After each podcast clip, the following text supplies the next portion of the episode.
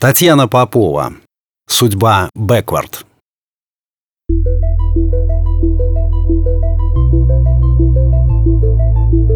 Показатели в норме. Вы готовы? Ухляшка в синей униформе как будто смотрела мимо. Косая Мэри, звали ее за спиной участники программы. «Да-да», — ответил Константин и отвел глаза. Уколы в вену он не терпел с детства. Пока Мэри обрабатывала локоть, мужчина в тельняшке и камуфляже оглядывал кабинет. Больше десятка грамот. Фирма «Судьба Бэквард» пользовалась популярностью. Вернуться в любой день из предыдущих десяти лет, чтобы изменить судьбу – заманчивая перспектива. Константин три года копил на мечту. Плюс диета, моральный настрой и надежда, что обман удастся – Дядю непременно стоило спасти. Зажмите кулак. Начинаю ввод препарата. Дата перемещения 17 июля 2017 года. Напоминаю, часы издадут сигнал ровно через 15 минут. Следите за циферблатом. Он сглотнул и замер. Все говорили, что это происходит за несколько секунд. По его ощущениям, прошла вечность. Перед глазами забегали мурашки.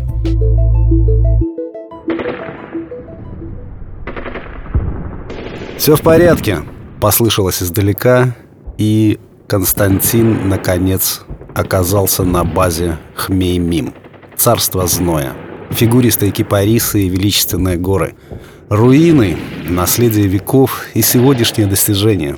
Звуки обрушились во всем многообразии не мира. И повсюду знакомые лица. Один военнослужащий крикнул «Хохлов, тебя Маринка искала! Опять зубы мудрости шалят!» Константин ощутил безумный перестук сердца, будто не улетал домой. Стоматолог, а заодно и утешитель дам, он навсегда запомнил три месяца командировки.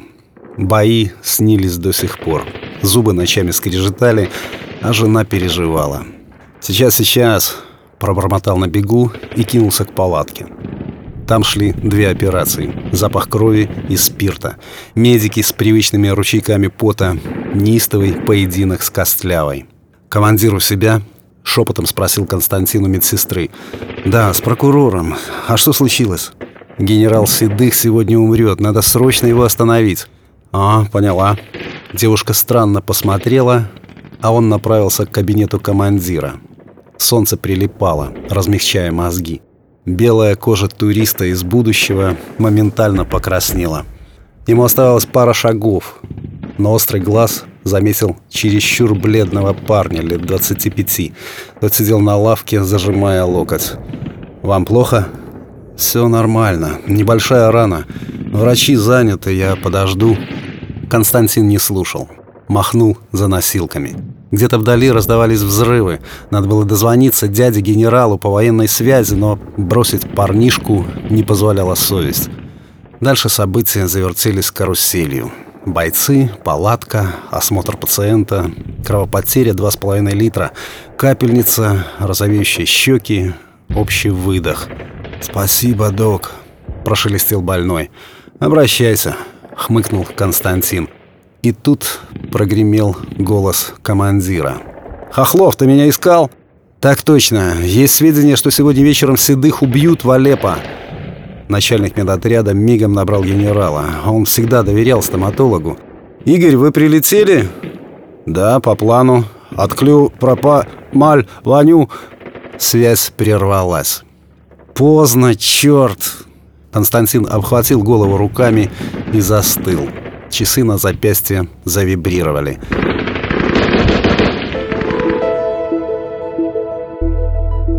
И он очнулся в кресле косой Мэри. 15 минут реального времени в прошлом могли растягиваться до бесконечности, но техника работала четко. «С возвращением!» Улыбнулась во все кривые зубы медсестра и наклеила бинт на истерзанную вену. Машина выплюнула листок с заключением – Программа не выполнена. Причина – желание изменить чужую судьбу. За спасение человека полагается еще одна попытка. Бесплатно. Обращаться через год.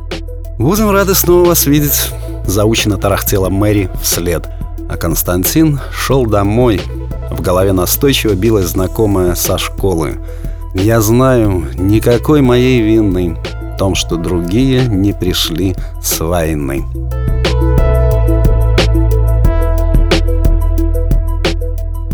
Текст читал Сергей Краснобород.